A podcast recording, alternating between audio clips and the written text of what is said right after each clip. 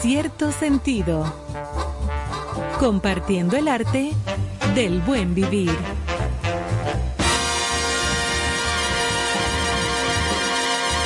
Por estación 97.7.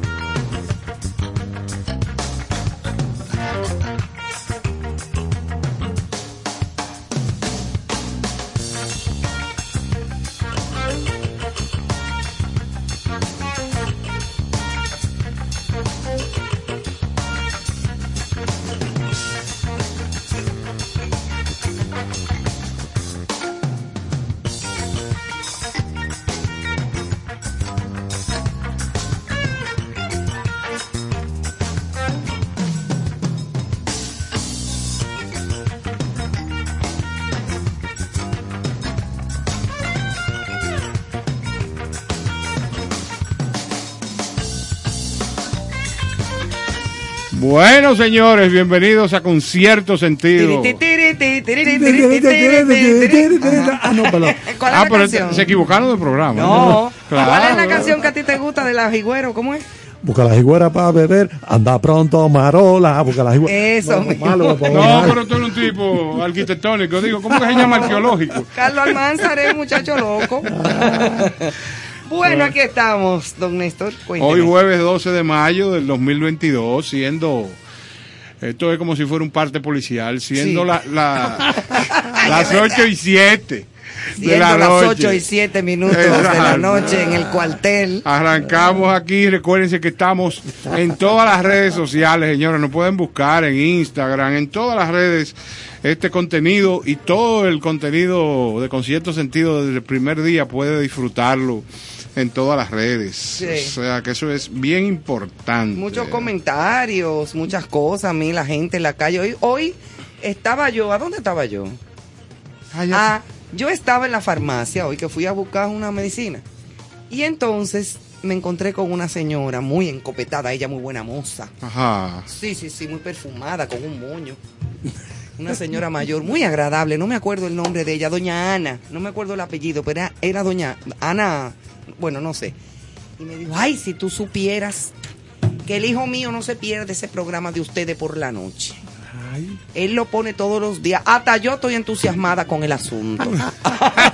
Ahora ustedes ponen ahí unas músicas muy buenas. Pero bien, bien, Pero saludo a doña Ana A doña Ana. y que involucra a toda su familia para Claro, que... no, y su hijo, y a su hijo, que no me- Claro. no, me, dijo el nombre, pero que. Muy se ve agradecido es de que nos siga. Claro que sí. Tú sabes que ahora cuando yo venía subiendo, los muchachos que acompañaban a José Guerrero me hicieron... el- Los niños. Claro, me hicieron la puntualización que... ¿Cuál fue el queso que yo mencioné el otro día? Un queso como Exacto, olor a- La burrata. Eh, claro. burrata. Buenísimo esa burrata. Eso es un queso de, de los dioses. Sí, eso es una cosa allá fuera, Fuera de serie, con casabe era que estábamos hablando. ¿no? Ay, el casabe sí me gusta. Sí, vamos, vamos a invitar a la gente de Casabi. en Bueno, vamos a arrancar momento. porque el, doc- el doctor Néstor tiene un comentario Sí, interesante. Y nosotros para darle introducción, miren, Exactamente. ¿cuáles deberían, es una pregunta que dejo abierta, ¿cuáles Sí. deberían de ser los criterios eh, de un mandatario al seleccionar el medio al que le concede una entrevista? Debe, el manda eh, debe tomarse en cuenta el contenido de ese medio, programa, de quiénes se trata, etcétera. Todo esto es a propósito de que la periodista Colombia Alcántara criticó eh, la entrevista que le hizo Sergio Carlos al presidente Luis Abinader eh, hace poco a través del foro este que se, que se hizo viral. Antinoti. El an- y del Antinoti, exactamente. Y el comunicador la llamó envidiosa. Y eso es un chisme. Sí, sí, eso es un chisme. Ya eso es una cuestión de chisme, Sí. de, de tú me dices y yo te digo. En el, día, en el día de ayer yo hice un comentario, todos aquí hicimos comentarios, pero eh, mi pecado fue, pero lo asumí, que lo mío era una percepción porque yo no había tenido la oportunidad de De ver verlo y tú lo dijiste. la entrevista. Es. Entonces, ¿qué pasa? Esta mañana me dediqué bien temprano a buscarla y mi percepción ha cambiado en cierto sentido. Mira, No, mira, es con cierto sentido. ¿eh? Exacto. Exacto. Es con Cierto cierto, Sí. sentido. Yo sabía que cuando tú la vieras. no, mira lo que ser. pasa, que yo percibí, Ok. yo percibí una estrategia de un presidente que encuentra un periodista Nobel, porque hay que verificar, o sea, hay que ser claro, o sea, Sergio Carlos es un, un tremendo profesional. Pero él no es periodista, ni no, siquiera no, él es no. comunicador. Oye lo que estoy diciendo, es un eh, joven Comunicador. comunicador, empresario, eh, Actor. y es actor, es un buen locutor. Sí, excelente. Pero ¿qué pasa? El presidente en diversas ocasiones le reclamaba de que él se quejaba del 99% de las cosas que ejecutaba el gobierno. Y es verdad. Entonces, ¿qué pasa? Yo eh, no tengo elementos de juicio para valorar eso, pero sentí que el presidente lo que lo invitó fue, oye, estamos aquí, yo vine a hablar contigo para que verifiquemos cuáles son las cosas que tú tienes duda ¿Y por qué tú te quejas tanto que yo te la voy a responder? Claro, porque Sergio Era- Carlos acaba con todo, todo el era tiempo. una posición eh, como si tú tuvieras un conflicto con un vecino y ese vecino se queja de tantas cosas, tú abres tu puerta y va donde el vecino y le da la cara. Y dice, venga acá, yo Ven. quiero dilucidar con usted cuál es el problema para ver si se acaba aquí. Claro. Entonces, una de las frases que le dijo el presidente fue, me parece muy bien porque de los bleachers es muy fácil. Eh, ma- Ma- manejar, manillar. ma- manillar y manejar cualquier cosa. Entonces, ¿qué pasa? Conectando con lo que dije ayer De la varita mágica. y con esta apreciación y el tema de debate de apertura de este programa, si bien es cierto, lo único que objeté es que en algún momento, como se convirtió en un preguntas y respuestas, pero con incidencia de debate, porque este muchacho increpaba, él respondía. Primero, eh, Sergio Carlos debe de agradecerle toda la vida al presidente que le diera esa Oh, gran pero importancia. Claro, por Dios. Porque eso no se ve. Eso no es a todo, eso no es a todo el mundo O- ni todo el tiempo. Otra puntualización es que él, como un presidente eh, democrático, debe de tener apertura para responderle y compartir con cualquier tipo de comunicador. Eso a mí me gustó y por eso, fue que lo eh, dije. Exacto, pero al punto de que tú duras más de una hora en un pugilato verbal y llega un momento que te puedes exasperar por una u otra cosa, porque es mucho tiempo primero. Tu- el presidente tiene menudo para devolver porque tiene sus razones, tiene es el que está manejando Tiene la operación que tiene sus argumentos. tiene formación, Sí. Cada uno de esos proyectos que está haciendo, me imagino que tiene un- una base importante.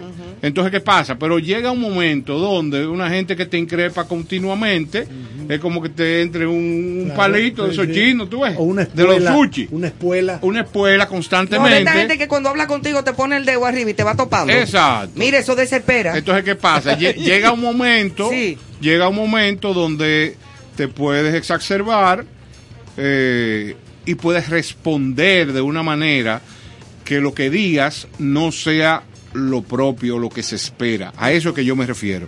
Y era en principio el tema de no tengo una varita mágica. Si lo vemos desde el punto de vista o el contexto de, de lo visceral, como hablábamos ayer, de, de la realidad, eso tiene sentido, pero no todo el sentido. ¿Por qué? Porque la gente en, la- en estos países presidencialistas espera que sí los presidentes y quienes dirigen las naciones tengan la solución de cada uno de los problemas de los ciudadanos. ¿Por qué? Porque cuando estamos en una campaña electoral, un candidato se pasa años diciendo cómo tiene la forma de resolver los problemas de la ciudadanía, del país. Entonces, cuando llegamos, Porque en ese momento ese candidato está en los bliches. es correcto, Cuando llega a la afuera. candela, no es lo mismo. es correcto, pero. ¿qué pasa? Mi, mi posición es muy práctica, que inmediatamente a usted lo hacen presidente de la República, usted no se puede quitar esa capa nunca. Usted es el superhéroe, eso es como el padre del niño. El niño ve a su padre como la gran figura Claro, salvadora. Claro que el padre tiene la posibilidad de comunicarle, de ase- asesorarlo con la realidad.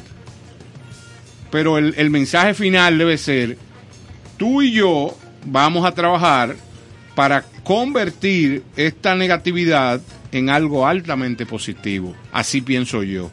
Entonces, quizás entrevistas o foros eh, menos extensos, eh, ¿qué te puedo decir? Eh, hicieron alusión inclusive al foro público.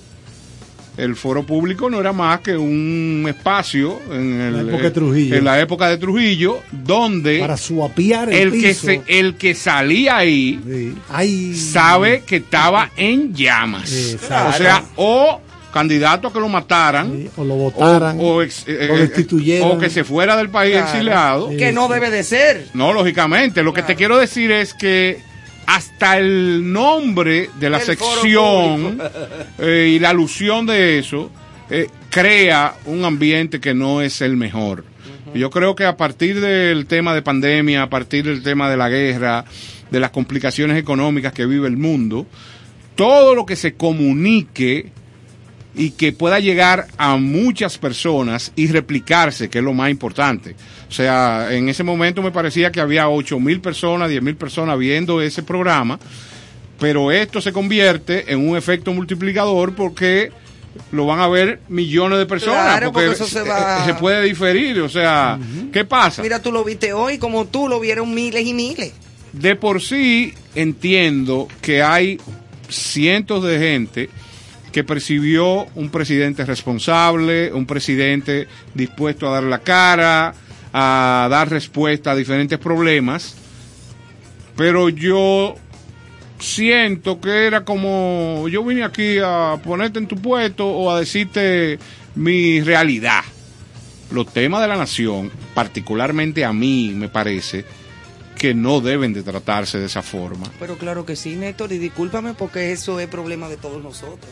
Nosotros le pagamos su sueldo al presidente. No, no, porque no, no, no, Los no, temas no de me malinterprete. No me malinterprete. Yo lo que te digo es que son es, es problemática tan delicada que no debe de festinarse. O sea, yo no hablo del presidente, yo hablo del formato, Ah, el formato. del pero- programa. O sea, por- porque, lo- Carlos, si tú te sientas a ver el programa y tú dices, ok, ¿cuál es mi conclusión? Que los problemas se van a resolver en 10 años. Porque todo lleva un proceso. Esa es la realidad. Y veo muy bien que se diga. Pero independientemente, ¿cómo afecta eso en la esperanza del pueblo dominicano y de su gente? De que voten por él otra vez. No, oye, eso es excelente lo que tú planteas. Y yo estoy de acuerdo en que las cosas se hagan. Y lo primero que planteé aquí fue que su cultura democrática, eh, oye, Le da esa apertura. yo, yo era eh, admirador y con muchísimo cariño para el padre del presidente. En el supermercado nacional nos parábamos, hablábamos. Claro. ¿Tú me entiendes? Yo un sé que, hombre que- muy respetado era, muy amigo de mi papá. O sea, lo que te quiero decir que vienen con una cultura democrática porque practicaron desde, desde sus inicios todo lo contrario a lo que era la dictadura. Entonces, ¿qué pasa? Lo veo bien, pero asesores, gente que les rodea, me parece que hay que hacer un trabajo un poquito más, más delicado, vamos a decirle así, Pero como lo dijiste tú, Néstor, el que tiene que estar aplaudiendo es eh, eh, Sergio Carlos. No, no, pero claro. Porque está en la palestra y no es a todo el mundo tampoco, ni creo que va a ser a cada rato. Yo- el presidente va a darle Yo una en sí entrevista no, así. no he visto lo que, lo- cómo se ha referido la periodista a Sergio Yo Carlos. tampoco. Bueno, yo ella tampoco. dice que ella dice que ella entrevistó al candidato, al señor Abinader, cuando era candidato, que entonces es lo que termina con la frase siguiente, y es que la novia del estudiante lo que más acostumbra a producir es que no sea la esposa del médico.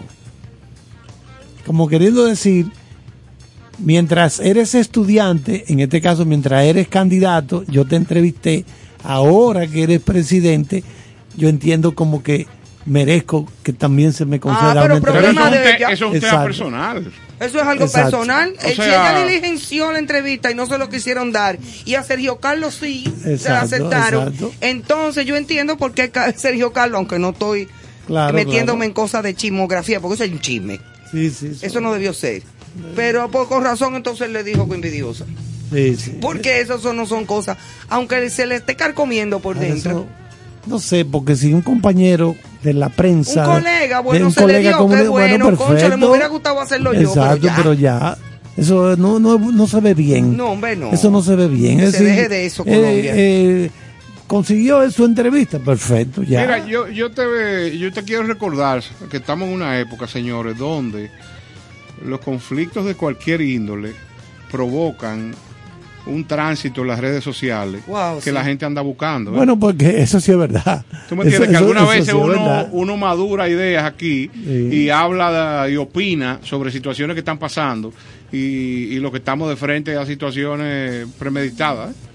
Entonces, la gente lo que anda buscando los famosos views Sí, y cosas. Sí. ¿Cuánta gente no entrevistó a Leonel Fernández antes de ser presidente por primera vez? Claro. Cuando era candidato, muchísima. Y después que ganó, eso era muy selectivo. Es que- es que, eh, al mira. igual que Danilo, al igual que el mismo doctor Balaguer, todo el mundo. Es una pena que la gente dedique tanto tiempo a estar en todas estas redes sociales, Ay, sí. todo disparate, y no saca tiempo Y para, view, para y coger view, un libro. y view, que, que no, que yo leo mucho. No, tú lo que lees son disparates. No, tú tú lo que lees son pedacitos y caballar, cosas que no te, no te van a desarrollar, a formar un criterio de nada.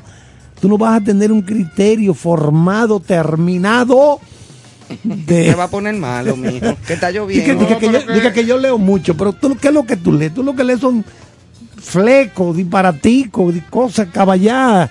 Eso no es leer. No. Leer es fajarse Señores, con un hay una libro. palabra mágica que es cultivarse. Exacto. O sea, que lo que leas te nutra. Exactamente. O sea que tú- Aunque sea un chin cada día, no tiene que ser dos horas ni No, leerte no. siete libros al mes, porque hay quienes son más eh, dados a leer Claro. que otros, pero pero trata de enriquecer un poquito tu, Sí, tu sí, vida, eh, de otra y- y, manera. aprender cosas, averiguar por qué pasa esto, pasa Y aquello. recuérdese que eso viene desde la creación del mismo mundo.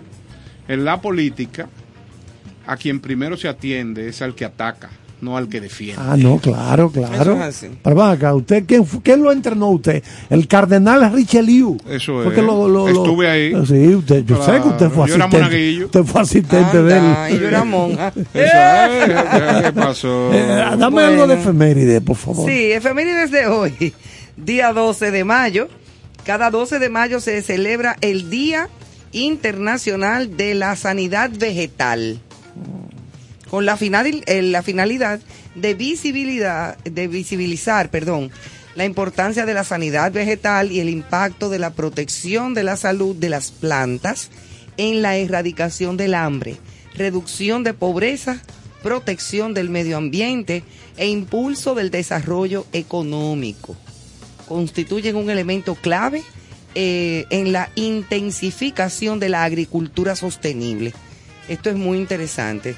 También es Día, día eh, Internacional de las Enfermeras. Felicidades. Señores, las enfermeras han sido un bastión Bueno. importante desde que existe lo- el- el- la medicina. Sí, en las En guerras. las guerras, en los oye, momentos más difíciles. Eso sí es un trabajo. Y es un trabajo muy, muy consagrado. Ahora que ya ha pasado o ha bajado los niveles de, intensidad de la, de la pandemia, debería deberían de hacer algún evento, homenaje, un sí, reconocimiento a todos los médicos, enfermeras, a todo el sector. Y un homenaje especial a los que murieron Lógicamente. Bueno, O sea, sí, porque. haciendo su trabajo. Muchas enfermeras murieron Eh, Bueno, haciendo su trabajo. muchos médicos, exacto. y Bueno, enfermeros. Este Día Internacional de la Enfermería rinde tributo a Florence Nightingale, que nació en un 12 de mayo y es considerada la fundadora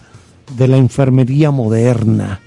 Se trata de visibilizar la capacidad de adaptación y resiliencia de los enfermeros y enfermeras ante circunstancias adversas en el cumplimiento de su labor, siendo reconocidos como verdaderos líderes en el campo de la salud.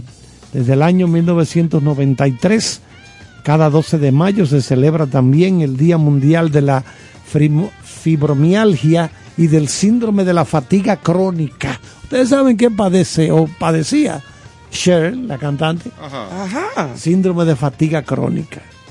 Usted, usted siente un cansancio. Sí, la fatiga crónica, pero ¿qué- la fibromialgia es terrible. Uy, Porque te da un dolor, es como en todas las terminaciones nerviosas del cuerpo.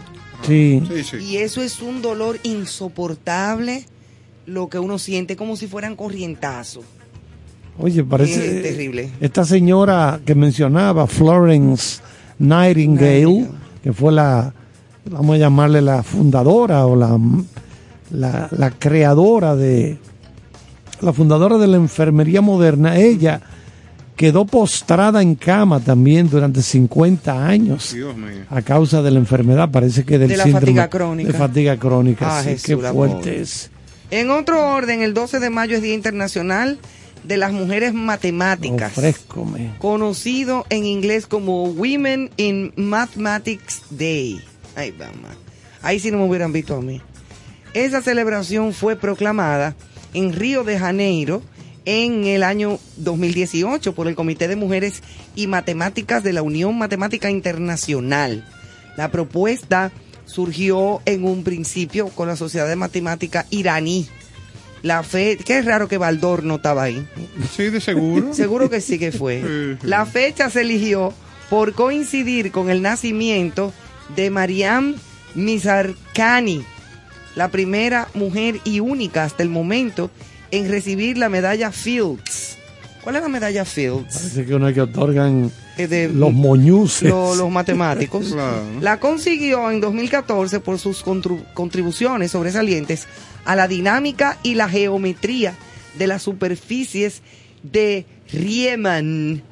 Ofreco, sus espacios de y módulo. sus espacios de módulo. Bueno, ya yo- ahí a mí me dio lo, un mareo. Lo único Mrs. Phil que yo recuerdo son una galletica que Yo- venían aquí, Mrs. Phil. Ya. es bueno. verdad, se llamaba Ay, así. Mrs. Bueno, yo hice el cuarto. Y las galletitas tan tan. cuando yo me cuando yo me hice bachiburro, yo recuerdo que hice el cuarto de matemáticas. Yo No hice de diga. ciencia. Ay, Pero- no, yo le hice de ciencia y hacerlo ese- ese- Pero no, no, pataco de que con los Ah, por eso que a amigos. ti te gustan los temas de... No, no, no, no. Yo confieso que yo no, no soy muy, muy afín a las matemáticas. No, no, no.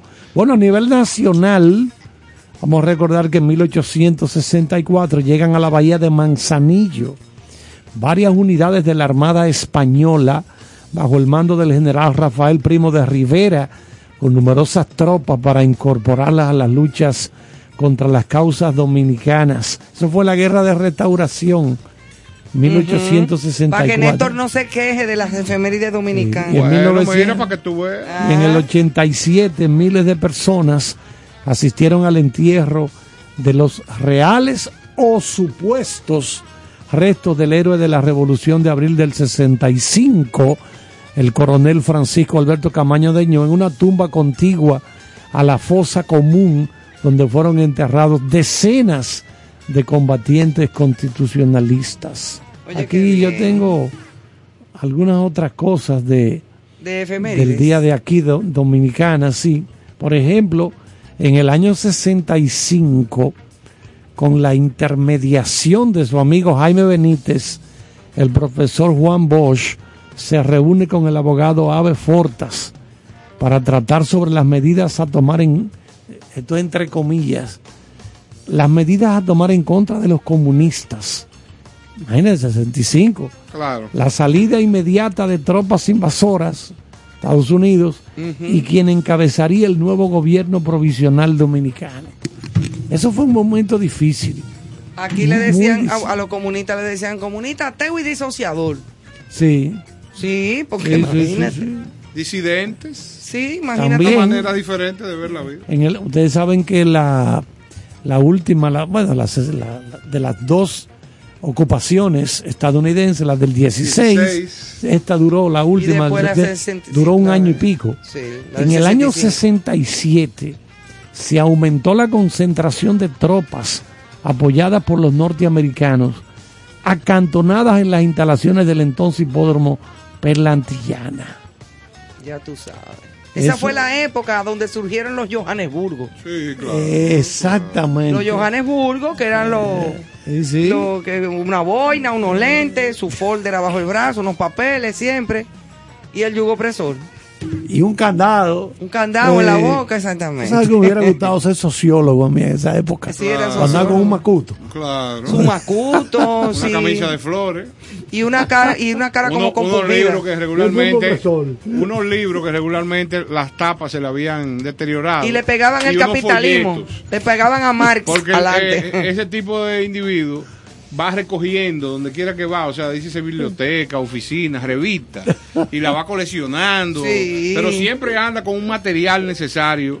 Sí, muchas si- cosas del Che, de Marx, Ajá. Pero tú sabes que. de Stalin. Tú sabes que, que ahora que tú y vos recuerdas esa época, la- como cambia el ser humano, Recuerdo que, por ejemplo, en la Alemania nazi quemaron muchísimos libros Sí. de gente que era contrario, claro está, a ellos. Obviamente. Bueno, pues en esa época, sesenta y tanto, que estaba la Guerra Fría en su buena, quemaron muchos libros de Carlos Marx, El Capital. Oye, libros que lo que eran estudios de economía, De economía. que ahora que no tenía nada que ver con ni que Ah, sabes terrorismo, que, que vamos a quemar este país. Oye, cuánto disparate, señores. Bueno, pero así Entonces ahora, era.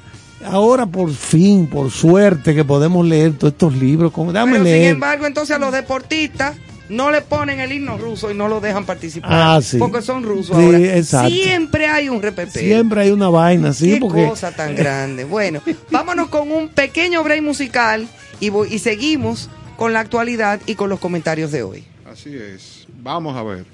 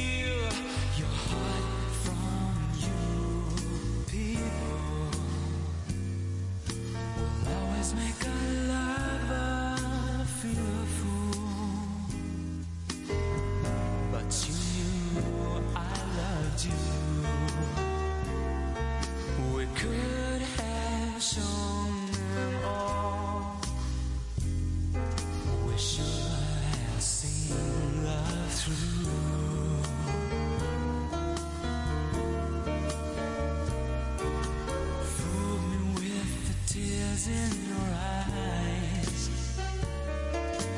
covered me with kisses and lies. So goodbye.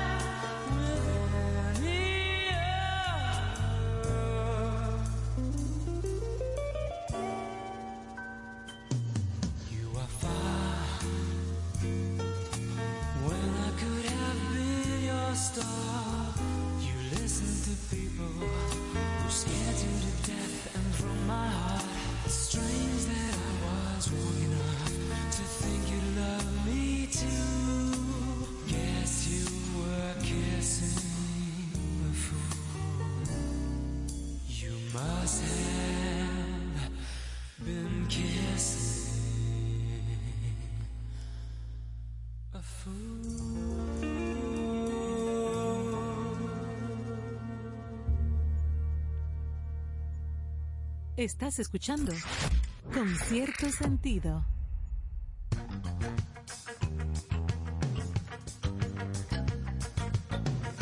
Bueno, señores, aquí seguimos con conciertos. Qué buena, qué sentido. buena pieza esa de, de George Michael. Eso es para bailarlo.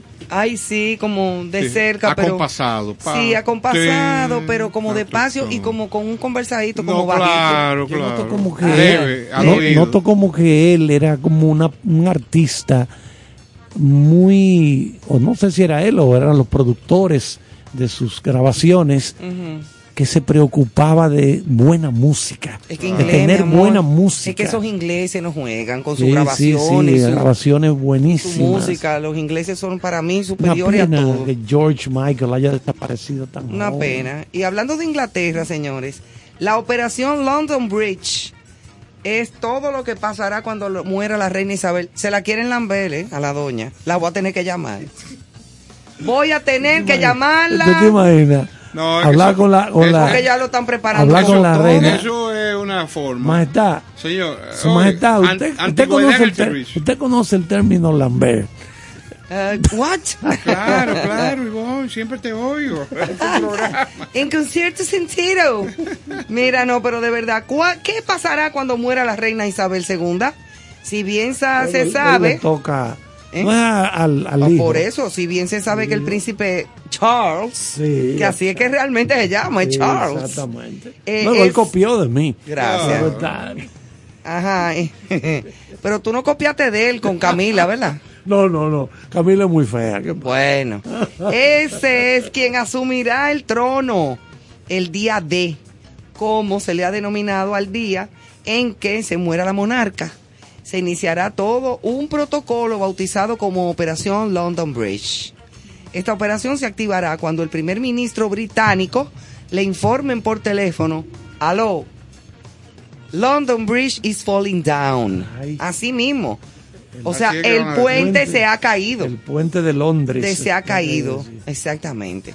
Los detalles fueron revelados el año pasado por medios especializados británicos. El despliegue protocolario comienza con llamadas telefónicas y correos electrónicos a funcionarios y ministros de relevancia. La doña le bajaron los switches. Así es que van a decir, tú ves, en otras palabras. Lo que pasa es que ellos no lo ponen aquí. A Carlos ya lo llamaron y le dijeron, ¿cómo es que tú le vas a decir, Carlos? Soy Charles. ¿Eh? Cuando la doña muera, ¿qué es lo que tú vas a decir? Ay, ay. No, no Él es quiero- que va a dar el panegírico. Él es que va a, dar- no- a no decir, quiero aló, que llegue eso. aló. No, porque imagínate que ella no puede ser eterna, aunque ya Charles está bastante mayor y muy feo. Sí, Sí. Pero así es la vida. ¿Y cómo usted, qué parámetros tiene usted? Porque ese tema está Mira. en, en, espérese un momentico, Eh, eh, en la palestra dominicana. eh, ¿Cuáles son sus parámetros para poder apreciar si una persona es fea o bonita? Bueno, es verdad, porque mira, la belleza es relativa, pero hay cosas que son obvias. Sí. Además, hay muchas casas reales, y esto es cierto, ¿eh? a donde incluso dentro de ellas está la inglesa, desde hace siglos atrás. No estamos hablando de ahora. Para mí la única, la- de las pocas familias reales como bonitas, era la familia eh, eh, de, de- re- eh, del Principado de Mónaco. Y eso fue gracias a Grace Kelly. Sí, eso es así. Gracias a Grace, digo, Rainiero de Mónaco era un hombre muy hermoso. Y su abuela Carlota era una mujer hermosísima, que Carolina de Mónaco, cuando nació, era idéntica a la abuela, a Carlota. Tú sabes que yo... Y, y- pero en las familias reales, que lo que te iba a decir era Sí. que se ligaban mucho unos con otros en- de la misma sangre y salían con problemas genéticos, con problemas de, de deformaciones incluso físicas y de todo. Y hay mucha gente con problemas incluso de, de locura y de demencia dentro de muchas familias reales. Eso no lo digo yo. Esto ustedes lo pueden buscar en YouTube, eh, lo pueden buscar en Discovery, en muchísimas cosas de historia. En Google, eso, eso es, eso es típico de la familia de la realeza. Exacto. Di que por aquello de mantener ellos, la sí. sangre azul. Sí, de que Y mantener. entre ellos se, se, se, eh, procreaban y salían una serie de, de motrocolos De horrorosos. Sí, Unos motrocolos que eso daba miedo y, verdad, y- y frío. Bueno, siempre nos preguntamos eh, qué pasa con en los hoteles que la usted llega a un hotel y le ponen una pasta de jabón y usted Es se otro tema y- ya, y- ¿verdad? sí, Ah, y usted se baña, usted se baña, ¿verdad? Ajá. Entonces, pero ya ese jabón no lo vuelven a usar más y lo botan a la basura, lo tiraban.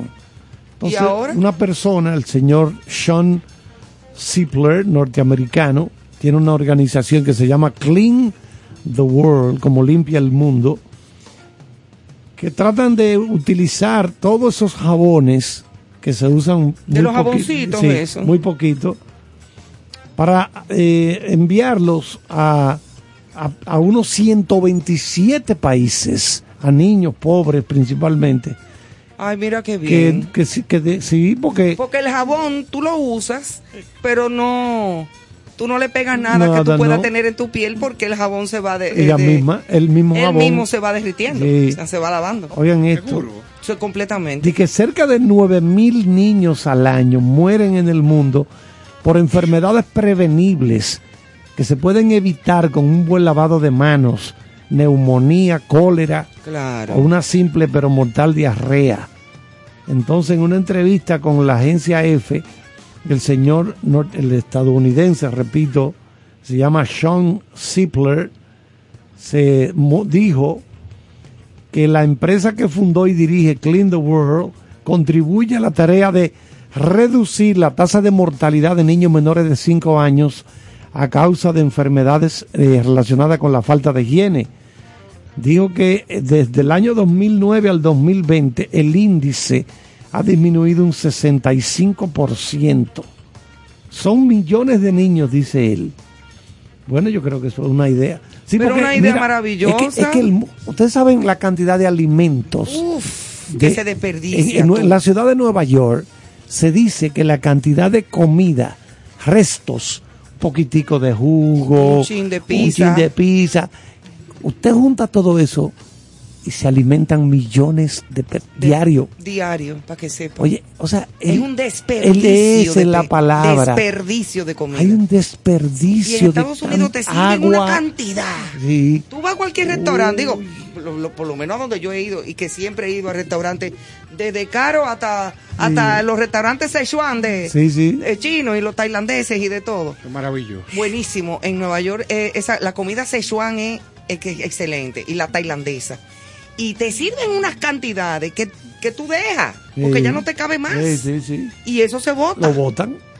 Eso, eso lo, Y óyeme, es eso duro es, eso. es duro y tanta hambre y gente que se mueren allá de hambre. Sí, sí, sí, eso está muy fuerte. Ahora, eso de los jaboncitos de los hoteles que tú mencionaste, me acuerda a mi infancia, porque yo viajaba mucho con mi mamá y mi papá, íbamos a hotelitos y, y, y todo, y cuando nos quedábamos en España en diferentes casas, así como de, de para, eran como, como unas casonas, Como pensiones. no, no pensiones, ¿cómo era que se le llamaba esas casas como de, eran como unas casonas antiguas enormes, con muchas habitaciones, Sí, sí, sí. como tipo la mamá de, del, de, de Tom Hanks en la película de... Ah, sí, Sammy- Sally Field, Exacto. que hace el papel de la que madre. tenía una casona donde Sí, sí, le sí. alquilaba como si fuera un hotel chulísimo. Sí, sí. Y en España eran unas casonas preciosas en Toledo, en Segovia, como en esos sitios a donde habían calles porque- adoquinadas.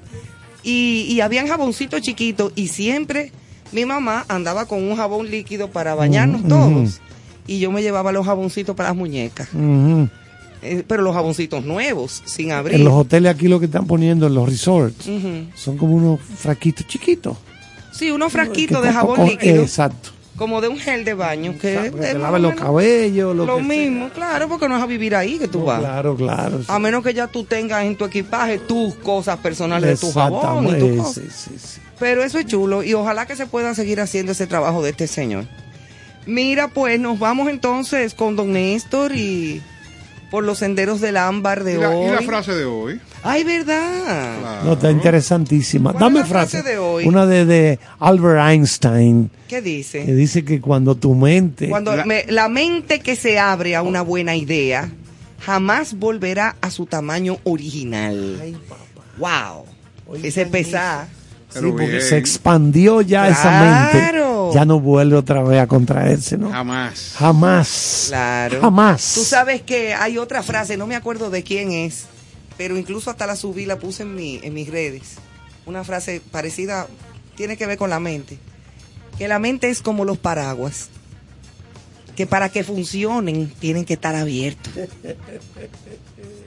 No solamente la mente. Maestro Caro, lo que me da, lo que me. Lo que, me da, lo que me da pena es que hay gente que todavía no le ha quitado el plástico al cerebro. No, que Sí. tú No le lo ha abres. entrenado. No, tú Es le abres la cabeza y sale una, un- un- como un caliente. Oh, No, ya. yo lo que yo lo que creo es Ay, una a- brisa. A, diferencia de lo que tú acabas de puntualizar, que hay cerebros estándar, que es aquel que no tiene la oportunidad de integrarle información necesaria para, ex- para esa expansión que ustedes dicen. Y hay otros que son privilegiados que buscan continuamente lo necesario para crecer. Entonces ahí es que está el problema, es. o sea, hay algunos cerebros que son eh, monotemáticos, Oye, que un mira. solo tema. Entonces entonces tú ahí le planteas, nosotros que nos gusta la diversidad de temas, mira, ustedes no creen como que ustedes están complicando mucho la vida. Claro. Aquí yo, mira, mírame tirado aquí viendo mi, viendo mi televisión y dándome mi, freco- mi frecosa. Claro. Y tranquilo, eh, complicarse. colmado. No se complique usted mucho la En vida. chancleta y franela. Entonces yo le digo, no. Con ese dominó ahí no, yo le digo, no, encendido. pero- ¡Ah! yo digo, no, pero nosotros no nos complicamos, no. Eso no es complicado, Para para nada. es Disfrutamos. El conocimiento no es complicación. Todo es relativo en la vida. Lo que pasa es eso, que son cerebros que el plástico lo tienen puesto todavía. Y quizás no se estrenen nunca. Una bichuelita negra es lo que tiene. Ustedes ahí. saben, señores, que por los senderos del Ámbaro tiene una motivación especial, porque recibí de unos amigos y de mi hermano una promoción de un evento que pasó en el 1989. Y dice así, inicio del verano en el 89, es una fiesta open bar y es una presentación de los grupos 440 y Caoba Azul. Y se desarrolló el 17 de mayo del 89 a las 8.30 en la discoteca Tops Me acuerdo. y el precio de entrada eran 45 pesos Que eso era de un esa dinero. época. Era un dinero. En Tops era de ahí de Plaza Naco. Yo, claro, Sí, ese fue, de- ese fue uno de mis primeras labores. Yo era gerente de, de este establecimiento y, o sea, perteneciente al Hotel Plaza Naco. Esa era la discoteca del hotel. Y tuvimos la oportunidad de, de estar ahí y trabajar en este evento. Entonces me salieron unas letras que dice así, algarabía continua. Me he pasado la vida viendo, sintiendo, analizando y asumiendo la alegría de muchos que sin saberlo asistieron a numerosos eventos y fiestas donde yo algún rol jugaba para que la energía de la felicidad allí cuajara. Lo más satisfactorio es tener en mi mente una película que contiene miles de protagonistas satisfechos que con adrenalina en mano han hecho historia que cuando se cuentan la sana algarabía es parte fundamental de este guion llamado Vida Plena. Sigo mi trayecto con la, la benevolencia de Dios y sé que me quedan muchas experiencias excitantes por organizar, donde el gozar, el reír, el bailar, el cantar y el tocar nunca se apartarán de mi escenario. Que viva la buena música, la diversión y sobre todo los amigos sinceros. Bien. Esa era una ¿Usted buena ahí, época. Carlos, en esa actividad? 45 toletes costaba. Costaba ese concepto, la pero era Juan la Luis y. Caoba Azul. Eh, Claro. Era otra Nuestro cosa. amigo Rice. Eh, oh, Lyle O'Reilly. Sí, Rice. Lyle, Que que no se se- se ha destruyan especializado Gacue. en arte. Que, Que- que no es destruyan arte. Gacue. Sí, que no destruyan. Gacue- Gacue Cantaba es con una arte. vehemencia terrible. Yo me acuerdo Sí. que O yo canta, hice- porque sí, pero él se ha, se ido por el lado de la de las artes, de la venta Venta, de, venta pintura. De vin- de Uh, buenas él- él pinturas. sí, un marchandar. Sí, sí, sí, él ha sido un especialista en asuntos de, de venta de Yo creo que él cuadros. tiene, él tiene eh, su, su, Una galería. su galería, pero tiene, creo que tiene una en Nueva York, Sí, sí. como una apéndice. No, le ha ido muy bien York. con eso, pero yo me acuerdo que a mí me contrataron y ese comercial fue filmado por Cineacción, Máximo José Rodríguez y Victoria Cluje. Claro. Eh, un, un comercial de sangría gitano. Y yo fue, yo era, yo estaba pegada, yo era la protagonista de eso, con una blusita roja pegadita y todo sangría gitano, y estaba Lyle, que cuando eso estaba caoba azul estaba Claro, pegado. claro. Éramos Lyle y yo que salíamos brindando, que tuvimos que brindar 64 veces con 64 tomas Se- diferentes. Se, se repetían mucho las Ay, tomas. sí, porque Máximo era eh, eh, Perfeccionista. per- Dios lo tenga en gloria y a Victoria sí. también. Claro. Y Victoria, por supuesto, también como productora. Y teníamos que repetir la toma de este ángulo, de aquel ángulo, ilumina aquí, otra vez repite. Óyeme, yo le dije en una de que, ya yo no quiero beber más sangría. Pero fue buenísimo, fueron buenos tiempos, buena época. Y, y lo recordamos siempre con muchísima alegría. Así, es, vamos Qué- a hacer un break. Qué buena, qué buena, buena experiencia. Sí, hombre. Yo, uh, bueno yo, que yo, vino. exactamente. Qué bueno que Tú sabes que yo eh, tuve la, la oportunidad de estar en la mayoría de los eventos eh, en el transcurso de la vida de, de Juan Luis Guerri 440. Pero tú estás hablando como si se hubiera muerto. ¿Cómo así? Diga, en el transcurso de la vida de Juan Luis. No de la vida, ven acá, pero esta señora sí es dramática y terrible y tétrica. Ay, no. Porque yo lo que estoy diciendo es que estuve presente en el desarrollo del- desde el inicio hasta Ah. ahora en la vida artística de Juan Luis Guerra. O sea, que he sido testigo, no es De Jehová. ni laboralmente ni nada, sino pre- he presenciado esa carrera ascendente. De verdad que sí. Y nos alegra mucho que siga eh, disfrutando de buena salud, a diferencia de lo que usted ha planteado. Eh, Buena. póngase ese disco. Suélame, suélame. Cogió en serio.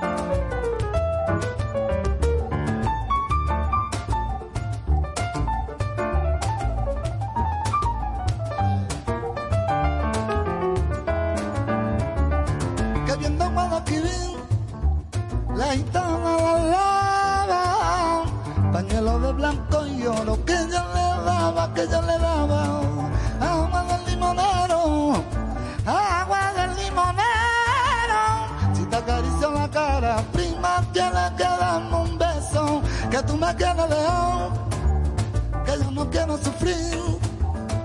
Contigo me voy flamenca y aunque me cueste morir,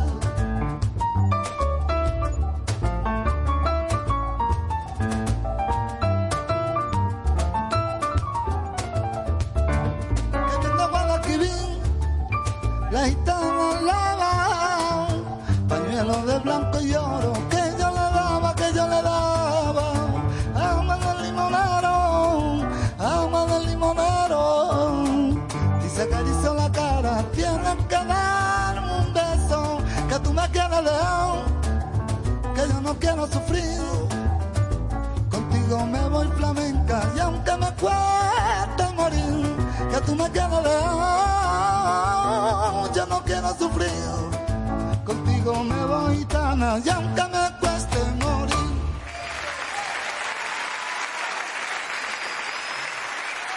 Con cierto sentido.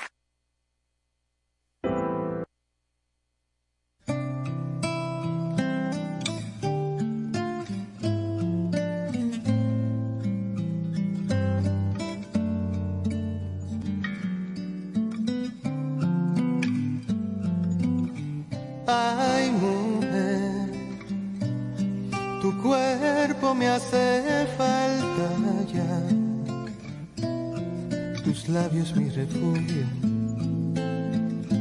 que me dejan ebrio de tanto besar. Ay, mujer tu risa mi oportunidad. Y si no estás conmigo,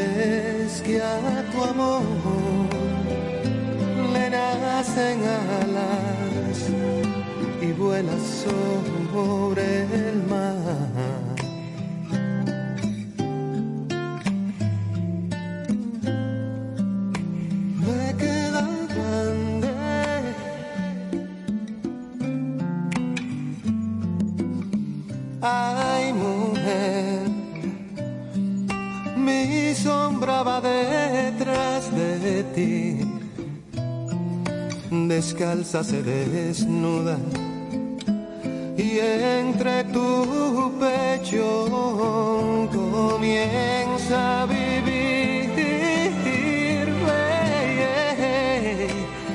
Es que tu amor me queda grande, ya lo sé. Es que tu amor se multiplica y crece.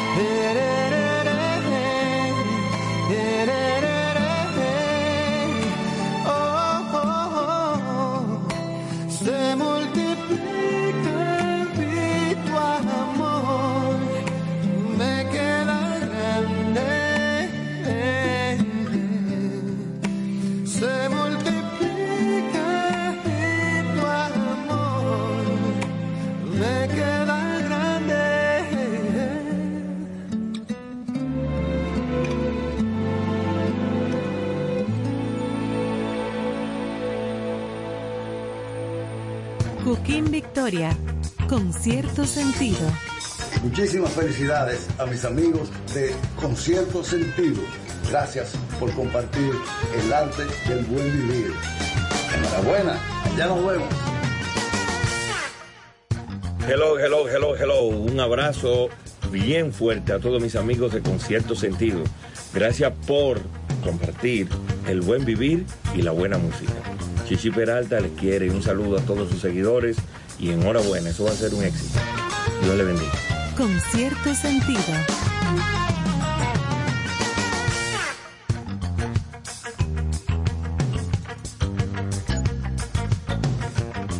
Señores, regresamos aquí en Concierto Sentido Qué canción tan bonita es. Sublime.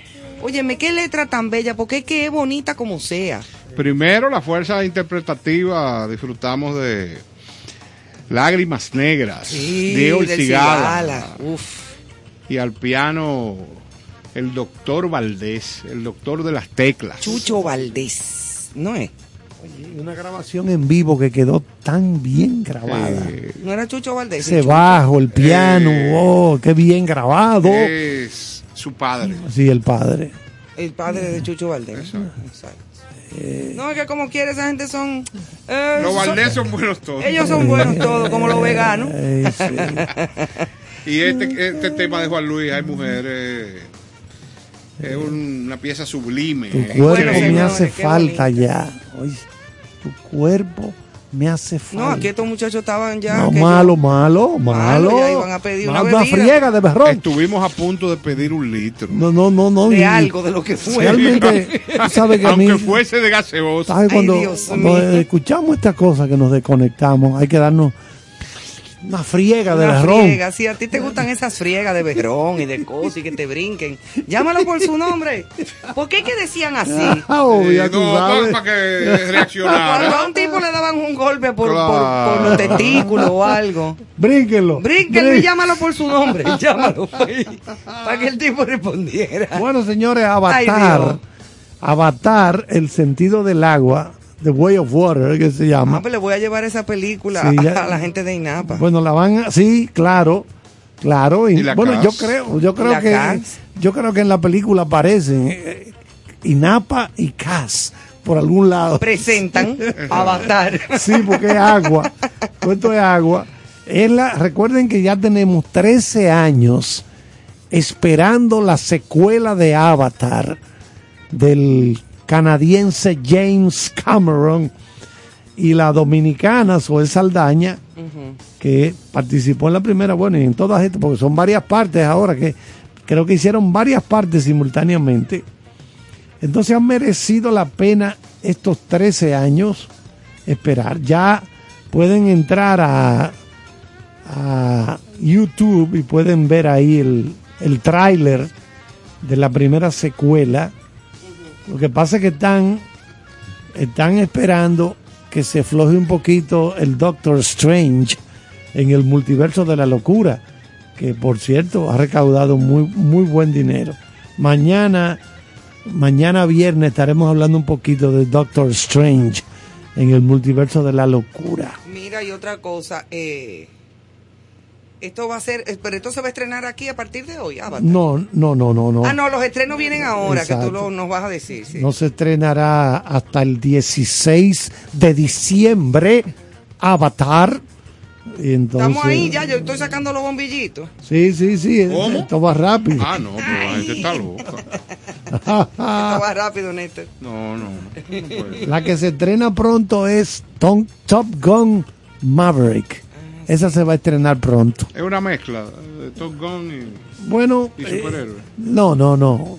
Acuérdate que No, él se llamaba Maverick. en la- sí, el apodo de él es Maverick. O sea, el apodo del personaje de Tom Cruise es Maverick. Él ahora es entrenador de los pilotos más jóvenes. Claro, Y él, dicen que él, para esta película, él piloteó de verdad. el avión. Sí, porque. Pero oye, cuando él hizo Top Gun, la primera, estaba jo- jovencito. Exactamente. Bello, Tú sabes que la que no, no No, invitaron. no te quedaba ese comentario. Ay, no, pero que él es un hombrecito bonito. A la- Era, porque ya está despeluñado. Sí, que es un hombre. Hombrecito. porque él es chiquitico. Mira mi llaverito, mamá. Sí, es como una muestra gratis. Él es chiquito, pero es bonito. No, pero. Oye, es, es- es trabajador. El Cuánta hombre. ternura. Hombre, trabajador.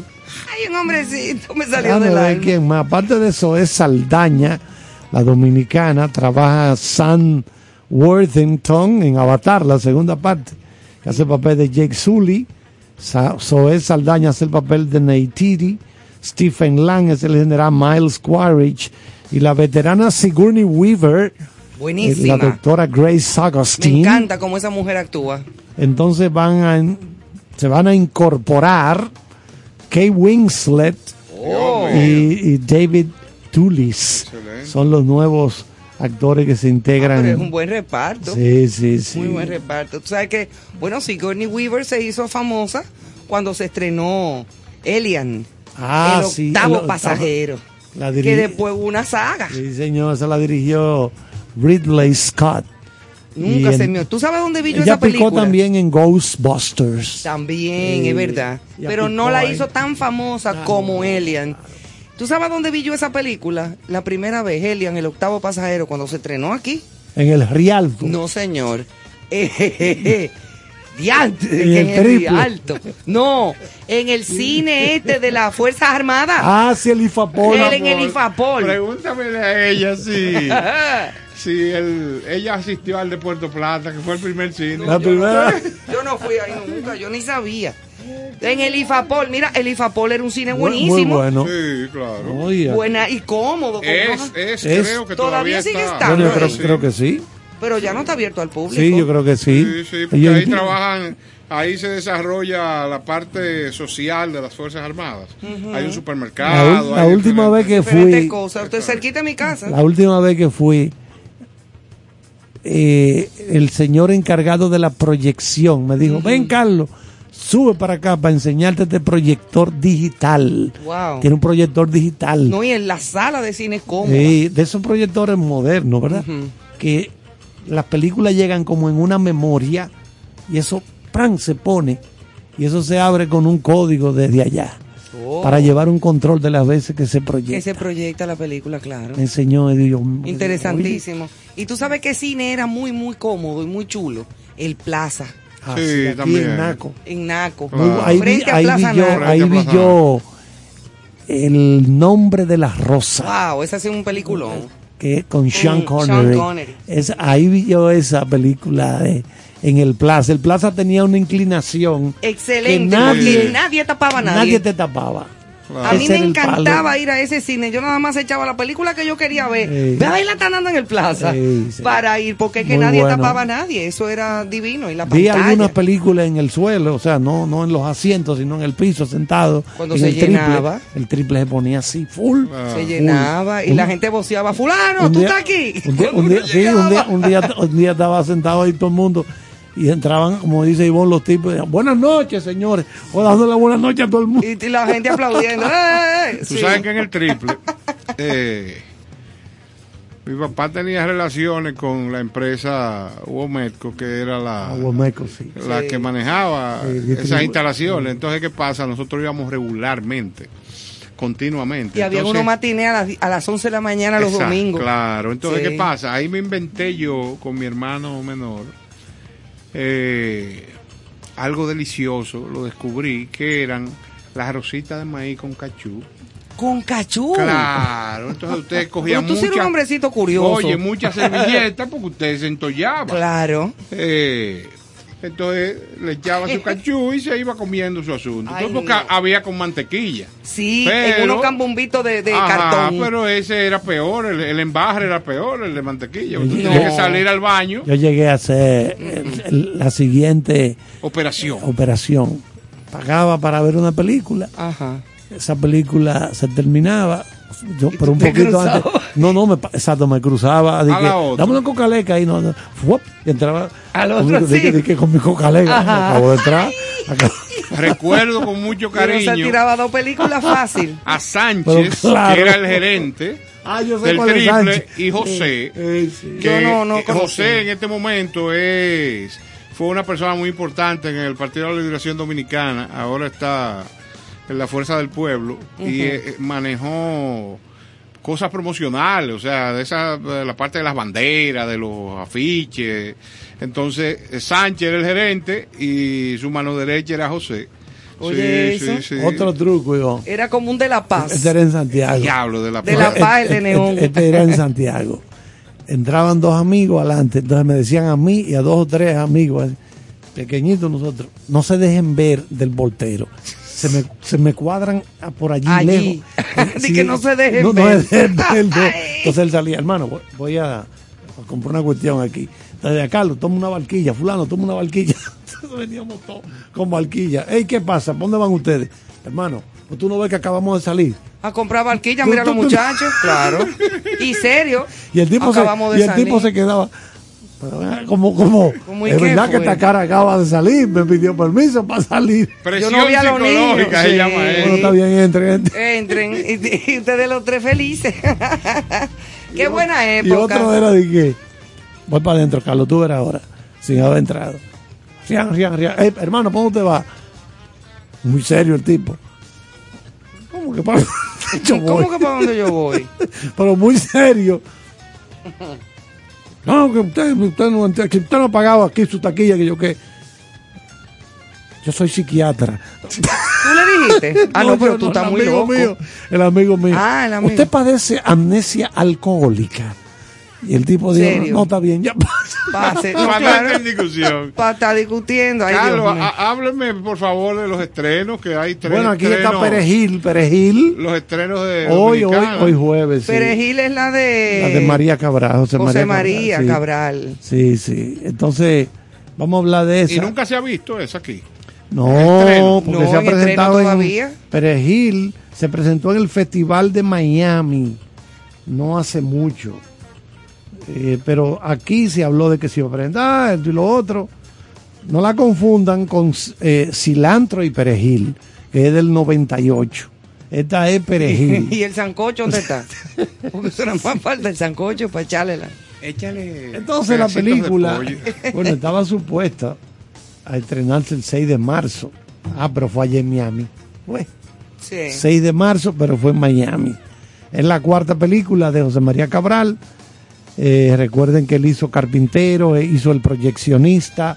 Ay, esa está muy buena, que trabaja Feliz Germán. Sí, Feliz Feliz Germán muy es el protagonista eh, de Feliz esa. es muy bueno, Feliz y, y- Germán. y Hotel Copelia, que hablé hace unos días con nuestra que amiga. hay Nashla. Nash- y- pero la protagonista de la, peli- de la película no es Nashla. No, no es El Nash. personaje central lo tiene esta muchacha que es comediante. Lumi. Lumi. Lumi, es muy buenísima, buena. excelente. Sí. Bueno, pues el director dominicano José María Cabral va estrenando aquí en Dominicana Perejil. Eh, bueno, él estrenó en el Festival de Miami simultáneamente con el Festival de Santa Bárbara el pasado 6 de marzo. Se desarrolla la película, la historia en el 1937, cerca de la frontera entre Dominicana y Haití. Una joven haitiana llamada Marie está esperando, está embarazada de su primer hijo con Frank, su, su cariñoso esposo dominicano. Después del entierro de su madre, los gritos distantes la despiertan en medio de la noche. Se ordenó la ejecución inmediata de todos los haitianos en suelo dominicano Ay, mamá. y que alguien sepa o no pronunciar perejil es lo que sella el destino. Que eso fue famoso. Sí. Marí, sola en la montaña, embarazada de nueve meses, sin un lugar donde esconderse, debe abrirse camino a través de la densa naturaleza antes de que la masacre perejil, lo de, diga perejil ahí. ¿Y cómo era que ellos respondían? Ma- ma- ma- ma- Imagínate tú. Perejil. ¿Cómo era acá? perejil. Sí, porque los pobres no, no podían pronunciarlo. No, yo no sé por qué, qué difícil se le hace. ay. O se le hacía, porque quizá ahora te dicen perejil mejor que tú y que yo. Sí, la, los papeles principales, Cindy Lundi, Ramón Emilio Candelario, Gerardo Mercedes, Pavel Marcano, Lía Briones, Ataveira Encarnación y otros actores dominicanos. Lía Briones es hija de unos buenos amigos míos, de. Gonzi y Margarita. De Gonzi y Margarita. Gonzi Briones y Margarita. Sobre esa masacre de Trujillo hay versiones. No, que mató más de 35 mil, otro dice 9 mil, está entre 9 mil y 20 mil. Según- Como quiera, es una tragedia Claro, grande, pero ¿verdad? fue una masacre en- por la cantidad de habitantes en Eh, aquella eh, época también. Exactamente. Eran Que mucho no, menos. que- Éramos todos muchos menos que Sí, ahora. por presión del gobierno estadounidense se ordenó pagar un dinero que no se sabe si se llegó a pagar. ¿eh? No, no se sabe si se llegó a pagar ese dinero. Oye. Cuando tú te pones a leer historia de aquí, te vas dando cuenta de muchas De cosas. que no se sabe si esos cuartos llegaron o no. Exactamente. Exactamente. Ay, mamacita. Sí, así son las cosas, así son. Hay otras películas también eh, en los estrenos en los cines dominicanos. Está Mosh, Ah, esa es otra película está dominicana. Dog y también Olga Sí. y El Acontecimiento. Es The Ha- Happening. The Happening. No, No, no, no, no, ya estas Mosh- son estrenos Mosh- para de- a partir de hoy. Sí, pero Mosh es dominicana. Mosh es de aquí. Sí, Mosh. M-O-S-H. Mosh. Esa película realmente se hizo en el 2019. Una joven bailarina que vive en los suburbios con su madre y su primo cambiará su vida para siempre luego de una inesperada visita. El director es Juan Antonio Bisonó, que fue también de los productores. ¿Quién protagoniza? Damián Alcázar, que hace el papel de José La Iguana. Héctor Aníbal Hace el papel del doctor. Rita Indiana hace el papel Es de... muy talentosa, Rita Indi- Indiana, ¿eh? Señora Dios. También trabaja Vi- Vicente Santo, Isabel Spencer, Omar Muy Augusto. buena actriz, Isabel. La conozco. María Rebeca Dalmací, Mosh, Omar Augusto Luis Jerónimo. Sí, está. estuvo- Está también, bueno, aquí tenemos al- el acontecimiento, que es una propuesta que debuta desde hoy, eh, una producción de origen francés, que está basada en una novela homónima creada por Annie Ernaux y estuvo bajo la dirección de Audrey Diwan. Es protagonizada por Ana María Bartolomei, Casey Monet Klein, Luana Bahrami y una actriz franco eh, Kosovar, Franco Kosovar, conocida por Portrait of a Lady on Fire. Eh, en Francia, 1963, Anne, una joven brillante estudiante con un futuro prometedor y descubre que está embarazada. De la noche a la mañana ve truncada la oportunidad de terminar sus estudios y huir de las asfixiantes restricciones de su entorno. Con los exámenes finales acercándose y un vientre que no para de crecer, Anne decide actuar, incluso si supone confrontar la vergüenza y el dolor hasta ir a la cárcel por ello. O sea que esta es como la sinopsis así cortita de esta película eh, El acontecimiento que se estrena a partir de hoy. ¿Qué otras tenemos, Carlos? The Happening. The Happening, esa, esa no es. Esa es, sí, esa sí, misma. The sí. Happening. Está Olga también. Eh, Aquí la, está. la. ¿Qué te digo? Cuando llegan estas películas como esta del Doctor Strange, que son estrenos mundiales, y cuyas recaudaciones en un primer fin de semana, estamos hablando de casi 500 millones de dólares, oigan eso, Sí. en un primer fin. ¿Por qué el primer fin de semana es tan importante? Porque oigan bien, Te, Todo- te escucho, te escucho, mírame. todo el dinero que se recauda en el primer fin de semana va al estudio que lo produjo, en este caso Disney. Después, el segundo fin de semana ya comienza un porcentaje de eso que se produce a pasar a las salas de cine. Porque el negocio de las salas de cine básicamente está en las ventas de refrescos, Sí, sí. la cocaleca, Claro, el chocolatico, el el hot chocolate. dog, ahí, es que, cosa. ahí es que está el secreto. Hay un hot dog en un cine, Pero eso es más bueno. mientras más fines de semana van pasando, aumenta el porcentaje de participación de los exhibidores, o sea, de las salas de cine. Por eso es que es tan importante ese primer fin de semana, No, y es como el termómetro, es lo que marca, lo que viene. lo que pauta lo que viene. Aunque sea. recuerdo que cuando Star Wars se estrenó en el año 76 por allá, le vinieron con esa George Lucas, que fue el que se fajó, que casi se muere de, de la bomba. ¿eh? Le da una sirimba Sí, casi. por poco se muere del corazón cuando estaba haciendo Star Estaba Wars. de sí. tanta presión, porque llegó un momento en que él le ponía los rushes, en inglés se le dice rush, a lo que se va filmando día por día. Venga, Ivonne, venga a ver esto que hicimos hoy. Venga a ver qué te parece. Y Como en crudo, Exacto, así. el crudo, si la gente se quedaba viendo. Imagínate, en aquella época había que, ¿cómo se llama esto? Revelar. No es como ahora que se está filmando digital. Había que filmar en celuloide. Y revelar la- y película, los laboratorios. Y después que lo traían del laboratorio. Vamos a verlo rápido. No me muevan nada, porque si se dañó esto, volvé a filmar. No me le ponga la mano a nada. No, no quitaban nada. No, Y que, que la gente le decía a él. este tipo está. ¿Y, y qué es lo que te- este tipo está ¿Y qué es lo que este hombre está haciendo? Pero ¿y este muñeco de que chubaca? ¿Qué es este hombre? Parece es como eso? una alfombra grande moviendo. Arturito. Y di que Y, tú- y el tipo cogiendo una presión. Claro, porque él sabía lo que estaba haciendo. Sí, él sí sabía, lo que ya. estaba haciendo. Él sabía cómo era que iba a editar todo aquello. Claro, que lo iba a ensamblar. La bomba. Por poco le da. Sí, lo- por poco le da una pero valió la pena la presión, sí. Ay, sí, entonces el, el primer fin de semana, George, un palo. Y él dice, se queda, o sea, contento, pero, pero es contento, pero un contento medio con reserva. Dice, sí, pero vamos a esperar que pasen. que pasen unos días más para ver. Ahora, Sí, yo me imagino lo que sintió ese hombre cuando vio. Adiós. ¡Ay! Yo me acuerdo cuando se estrenó Superman. La primera Superman con este señor, el, el pobre que murió. Sí, eh, eh, eh, Christopher Reeves. Christopher, in- sí, que el pobre le gustaba la equitación. Ajá. Se- en un caballo ahí se Y se cayó. detutanó. Se detutanó ahí el pobre. El pobre. Entonces, eh, cuando fuimos al cine en el triple precisamente, yo me acuerdo que yo fui y llevamos a mi abuela. Abuela, a mi abuela ñuña.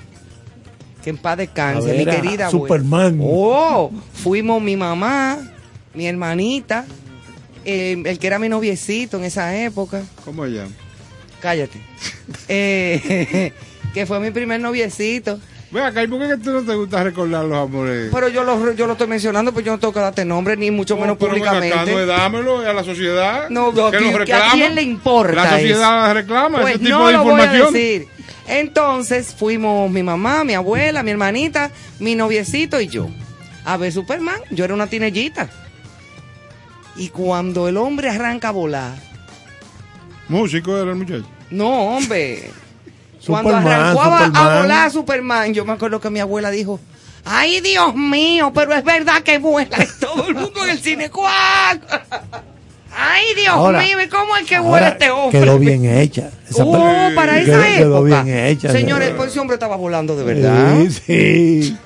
No, y ahora, Ese hombre y ahora, y ahora tú ves al hombre araña brincando en esa ciudad Ah, de no, es y tú dices, oye, pero ¿y cómo es que lo hacen? No, no, Eso es se que ve tan natural. Tan, tan, tan de verdad. tan de verdad. Que tú Pero en aquella época era como con uña y diente que se hacían esos efectos especiales. Cuando se hizo el exorcista, señores, Ah, sí. el- el- los efectos especiales que tiene el exorcista, eso sí. era eh, eh, con creatividad Sí, full. sí. Eso no Ah. tenía nada de computadora.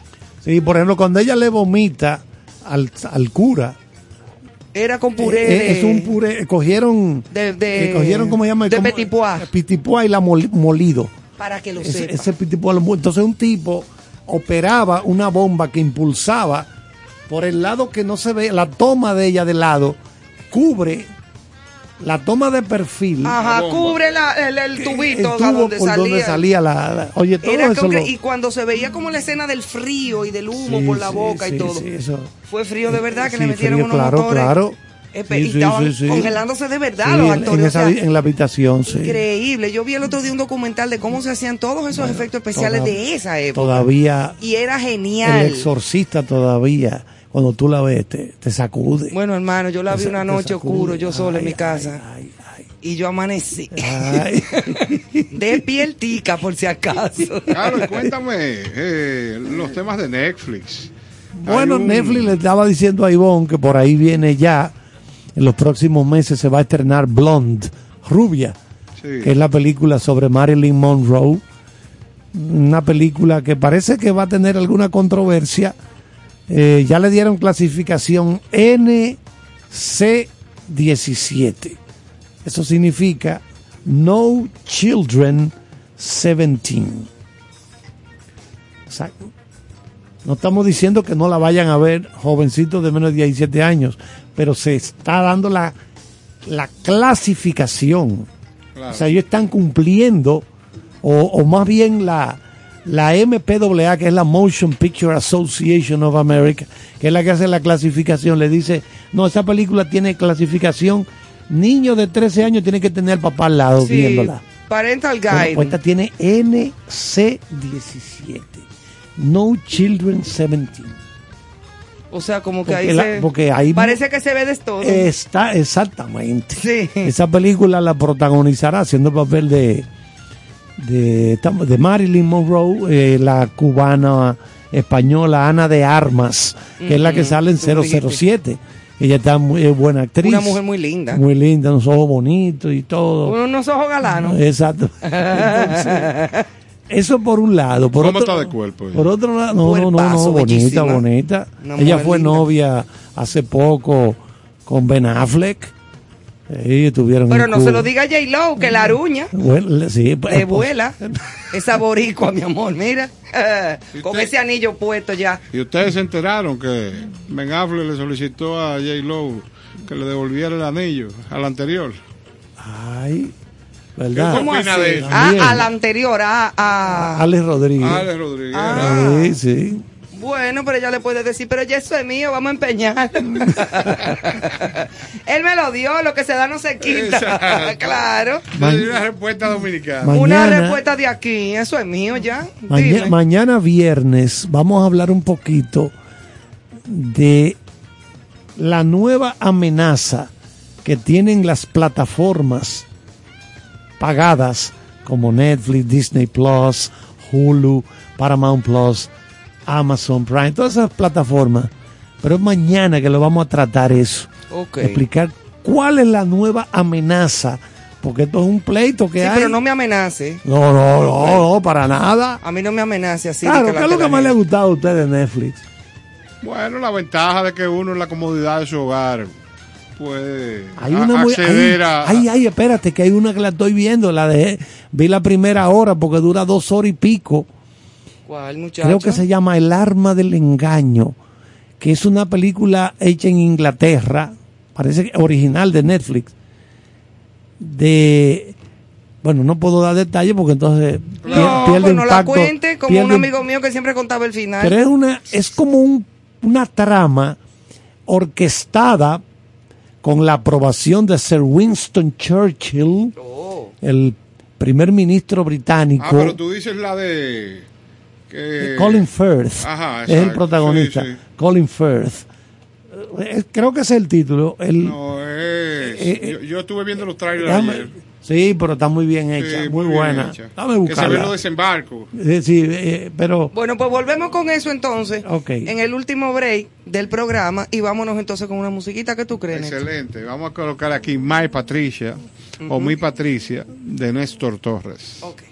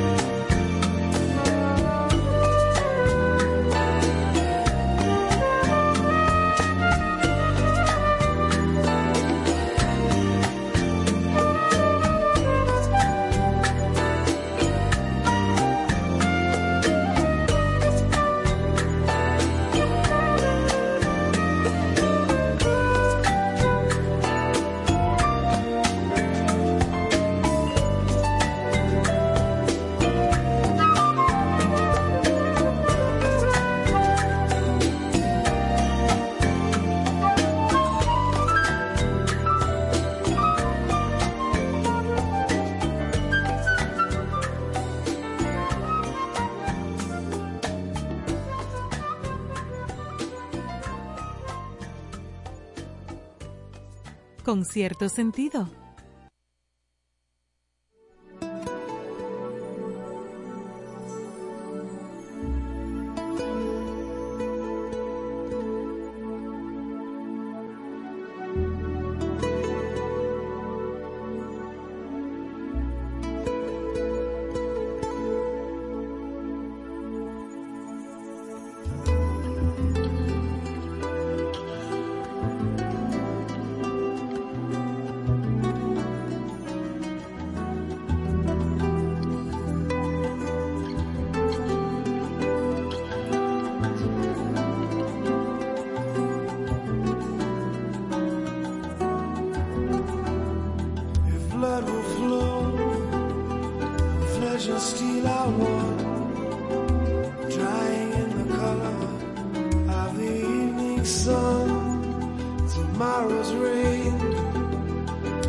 She stays away.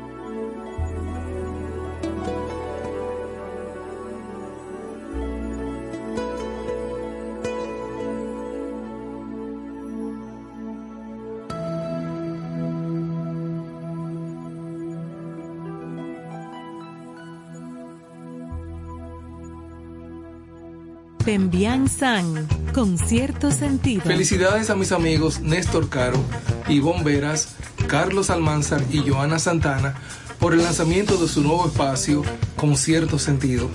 Gracias por compartir el arte del buen vivir. Allá nos vemos. Ahora, en contexto, con cierto sentido.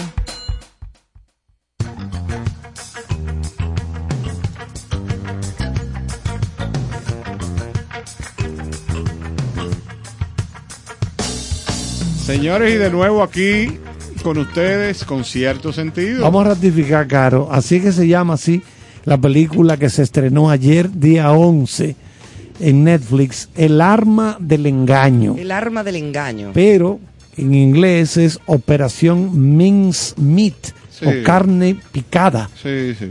Carne picada. Porque Una carnita picada, mira, con vegetalito, es muy buena. Sí, pero este, No, esto es este que- es otro tipo Esto, de esto carne. esto que usan un cadáver Ay, Ah. no, suelta.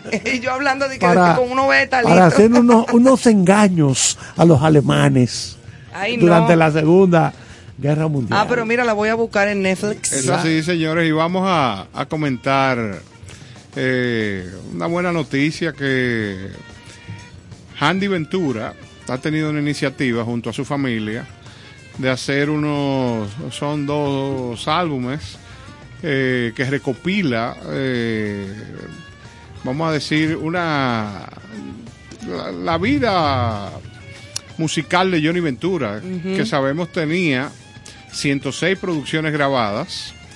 Eh, este se preparaba, este era un proyecto que él estaba atesorando antes de que lamentablemente partiera. Eh, para hacer una selección especial y grabar con diferentes artistas esta producción.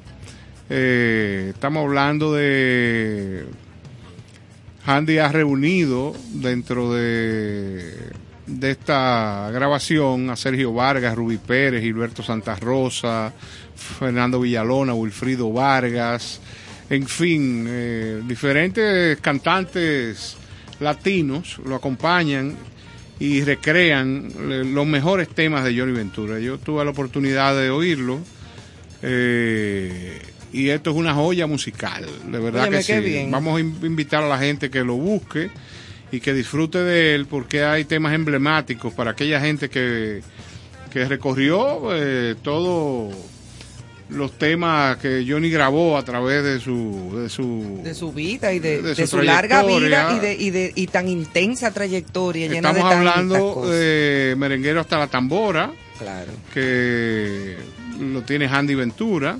Yo traigo la salsa para tu lechón. Esa- óyeme, eso me da mi Navidad full. Eh, Rubí Pérez, hay un disco emblemático, pero de- del año 74, que se llama Tititá. Lo, lo- Tititá, Tititá. Ese tú no eres de ahora. Ay. Increíble. Y en fin, una serie de temas. eh, yo soy el merengue. Ustedes saben Sí. que el, el actual director de la Policía Nacional tiene su canción. ¿Cuál es? Claro, porque si él es apellido Ten, entonces aquel merengue de Solano, que Ten, Ten, Ten, Carlos, tú estás pasado a un buche de agua. Qué simpático. A un este buche de agua. Mami. Ah. No, es que tú, en vez de coger una gente, tú ves. Oye, tú el ejemplo que ha Oye, dado. qué ejemplo. Y tan caliente que está esta situación. Los conceptos emitidos por Carlos aquí son únicas y exclusivamente responsables de responsabilidad. responsabilidad. Bueno, volviendo a la noticia, señores. Los temas incluidos en este álbum, Yo Soy el Merengue, La Agarradera, Matilda Lina, que la canta José Alberto el Canario, en La Agarradera está Mili Quesada, Merenguero hasta la Tambora con Manny Cruz, eh, Llegaron los Caballos con Gilberto Santa Rosa, El Carbonero está Sergio Vargas, Bellísimo. Agonía, Héctor Acosta y con la participación espacial, especial de Néstor Torres. Espacial. Espacial y especial, las dos cosas, porque la música de Néstor Es Torres buenísima. es superior para ir al espacio. Dilema con Willy García, ese gran eh, salsero colombiano. Las Indias de Baní con Alex Bueno. Cuando tú estás cerca de mí con Miriam Cruz. Consígueme eso con Eddie Herrera. Consígueme eso, mamá. El, el chisme con Roberto del Castillo. Qué bien. La verdad con Alex Matos, el salsero. Y Titita, como dije, eh, con Ruby Pérez. Y no está el pingüino ni el tabaco es fuerte. En la segunda versión que viene ahora. sí, Ah, sí, porque esos sí, son sí. también emblemáticos. Sí, claro que sí. El tabaco es fuerte, pero hay que Los fumarlo. productores de este, de este disco fueron Juan de Dios Ventura Flores, Henry Jiménez, Antonio González y Julio César Félix. Eh, yo lo oí de- detalladamente en el día de ayer y espero que la gente lo disfrute, lo busque y lo disfrute, porque vale la pena eh, escucharlo y disfrutarlo. Ok. Pues ¿Qué mira más bien. tenemos? ¿Eh? ¿Qué más tenemos? Bueno, pues por aquí estoy leyendo yo una noticia sumamente interesante y muy fuera como de lo de lo de lo, De lo normal. de lo normal y de lo cotidiano que uno lee y confirma una vez más para mí en lo personal el por qué yo creo en la teoría de la evolución en el mundo, en el planeta. En la década de 1790 se daba por sentado que todos los mamíferos daban a luz a crías vivas, o sea, los mamíferos paren, ¿verdad? Es cuestión de que si algunos mamíferos mayores, la cuestión es de si algunos mamíferos ponen huevos en uno de los mayores interrogantes de la zoología del siglo XIX. Eso fue en el siglo XIX, ¿verdad? Entonces, 1800 y pico. en los almacenes del Museo Universitario de Zoología de Cambridge se han descubierto ahora frascos con diminutos ejemplares de ornitorrinco y equidna, que es un animal rarísimo, bellísimo, recogidos a finales del siglo XIX por William Caldwell. En el momento de su recogida, estos especímenes fueron clave para demostrar que algunos mamíferos ponen huevos un hecho que cambió el curso del pensamiento científico y apoyó la teoría de la evolución. Esta colección única no había sido catalogada por el museo, por lo que hasta hace poco el personal desconocía su, su existencia. El emocionante hallazgo se produjo cuando Jack Ashby, subdirector del museo, estoy hablando del Museo de Cambridge, estaba investigando para un nuevo libro sobre los mamíferos australianos. Una cosa es leer los anuncios del siglo XIX de que los ornitorrincos y equidnas ponían huevos, pero tener aquí a los especímenes físicos eh, que nos remiten a este descubrimiento hace casi 150 años, dice él, es bastante sorprendente. Sabía por experiencia que no hay ninguna colección de historia natural en la Tierra que tenga un catálogo completo de todo lo que contiene. O sea que, oye tú, qué interesante. Digo, estos animales eh, eh, eh, lo sabemos, pero es tan extraño un mamífero que ponga huevo. Además de que el ornitorrinco es un animal extrañísimo. Este pico chato. Parece como un pico de pato. Una- exacto. Y como un cuerpo que parece como de... Pero grande. Un, un pico de pato, pero grande, muy ancho. grande, un, eh, ancho, Sí. como ordinario. Entonces las patas las tiene como, como si fueran de pez porque nadan. Exactamente. Eh, una eh, cosa rara. Es rarísimo y el cuerpo parece como de nutria. Exacto. Es como una combinación de animales en uno solo. Y pone huevo, pero es mamífero. Sí. O sea, como que da teta, en otras el palabras. ornitorrinco es. Es un pájaro eh, raro. Sí. Sí, como Ellos- porque aquí ellos le dicen pájaro ellos- a todo. El ornitorrinco pone huevos Pone huevo, y, pero Sí. entonces lacta. de- también. Oye, Porque ¿qué, es mamífero. Oye, tú qué cosa tan rara. ¿qué tipo de animal es? Bueno, un mamífero. Es un mamífero, pero pone huevo. Eh, agrupa tan solo cinco especies. ¿Dónde habita? habita? Australia, Tasmania, en los ríos, en los riachuelos. Es considerado uno de los linajes basales de los mamíferos, es decir, que son muy antiguos. Muy antiguos. Un mamífero que pone huevos, produce veneno y detecta, oigan bien toda la cosa que Es hace. una este- cosa, un pájaro del diantre. y detecta electricidad. Como dice Ivonne, tiene una pata rarísima. Sí, que parecen como aplastadas, como Sí. si fueran aletas. Sí, y, está acá, y, Y, el, este y el pico. cuerpo como que parece como de nutria, Sí. como... Tiene que porque- trabajar en el sur. No, no, es una cosa rarísima ese animal, míralo ahí. En Edesur trabaja él. No, que esos animales tienen que traerlo para que trabajen en el sur, ya que detectan electricidad. Detectan. Claro, usted, dijo, usted dijo eso. Ellos yo vienen no con su factura bajo del brazo. O a distribuir facturas. Exacto, también. Pico de pato, cola de castor, De castor. pata con membranas. Y que Pone además, huevo y, pone- da teta. Ay Dios, cuánta Y tiene cosa. veneno. Oye, tú. El después que la hembra es fecundada, la hembra del ornitorrinco, el huevo... La ornitorrinca. La ornitorrinca, el huevo crece en el útero. O sea, tiene un útero, pero tiene el, huevo, el huevo está dentro del útero. Sí, porque son, Eh. son productoras. son- Ese huevo, No, per- es una ese huevo permanece 28 días en el útero. Y luego Solo requiere 10 días en incubación externa. En cambio, un huevo de gallina permanece un día en el tracto reproductor y requiere de 21 días de incubación. Sí, pero que la gallina es un pájaro como que no representa Eh, nada. eh, no, lo menciona para que Un cargo la, de la- la gente tenga una idea. Sí, exacto, para hacer la comparación. Porque la gallina es un animal que no representa mucho nada más que para un caldo. Pueblo dominicano. Pero el ornitorrinco es- Pueblo Dicen que- dominicano. dicen que solo hay tres Y más. dice que la gallina no representa nada. No. O sea, a caldo- todo aquel, a todo aquel que, Que quiera- ame a que su quiera gallina. queje- quejarse y que ame a su gallina, estamos abiertos a recibir todo tipo de, pro- Yo de no creo que protesta. La, la gallina no es un pájaro que representa mucho. Y el pollo vida. sí, entonces. Mm, el pollo Lo que menos. pasa es que ellas, con, con el asunto Porque del es que frente a animales como estos, tan interesantemente, incluso tan antiguos y tan... Sí. eh, eh, la gallina es como una especie como de pellico de ñoco. ellos tienen en, la- en el pico, el animal, el ornitorrinco, dile eso a la FAO. tienen, oye esto, 40 mil electroreceptores localizados en la piel del hocico Oye, ¿cómo es? Eso, pre- eso prende, eso Sí. prende Punta Catalina. Sí. para detectar el campo eléctrico que producen los crustáceos Oye, que, con lo que ellos se Con alimentan. lo que ellos se alimentan. Oye, ¿cómo es? Oye, cómo Debieron de traer 50 mil animales de eso. Eso Y seguro no que- hacer Punta Catalina. Eso vino de otro planeta. mejor. Ese animal vino de otro planeta, yo creo. Sí, está como, A él lo dejaron aquí. está como raro. Y se dio aquí. Él se dio. Él no se murió y nada. Y dijeron, bueno, pues nada, déjalo ahí. Eso fue lo que pasó.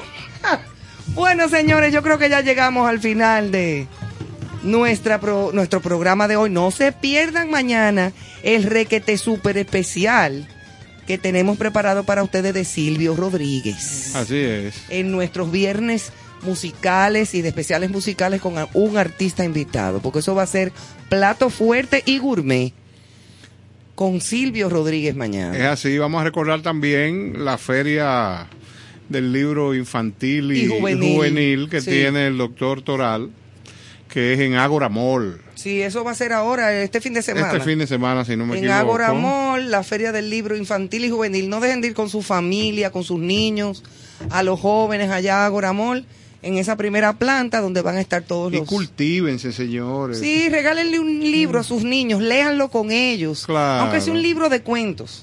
Aunque sea, es más, hay unos libros de pintar que son al mismo tiempo un cuento. Entonces, a medida que van pintando los niños, el- uno le va contando la historia Claro. y, y la lee con ellos. Y es muy didáctico y eso los Cuente y entusiasma. pin- Cuente y pinte se llama. O sí, o pinta y cuenta. Exacto. ¿Qué sé yo? Pero es chulo, eh, son bonitos esos regalos. Señores, pues muchas gracias por acompañarnos esta noche. Mañana estaremos con ustedes también. Y vamos a dejarlo con este temita de Stevie Wonder.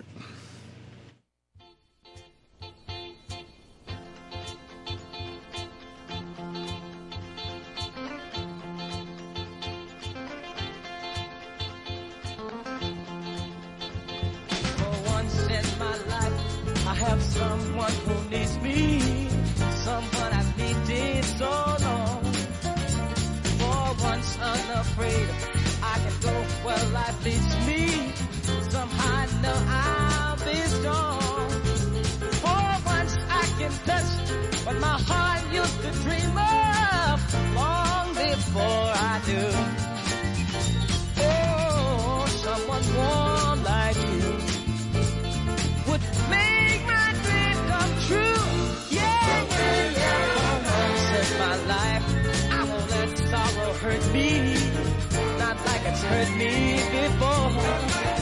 For once, I have something I know won't desert me. I'm not alone